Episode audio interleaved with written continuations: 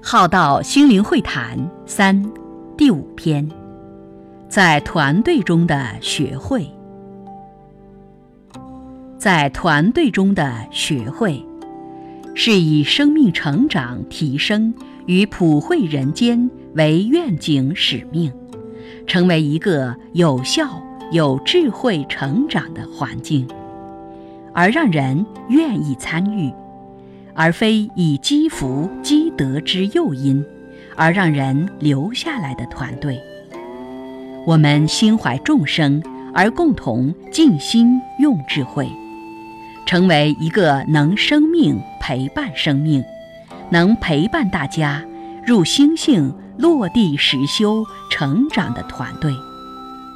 可以使众生明理通达而心智成熟。可以让大家安稳、积极、乐于学修成长，明了并化解内在的苦根，放生自己；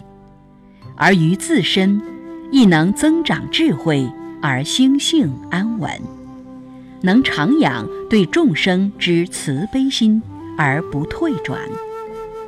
于心性成长时，得清净喜悦。庄严法身，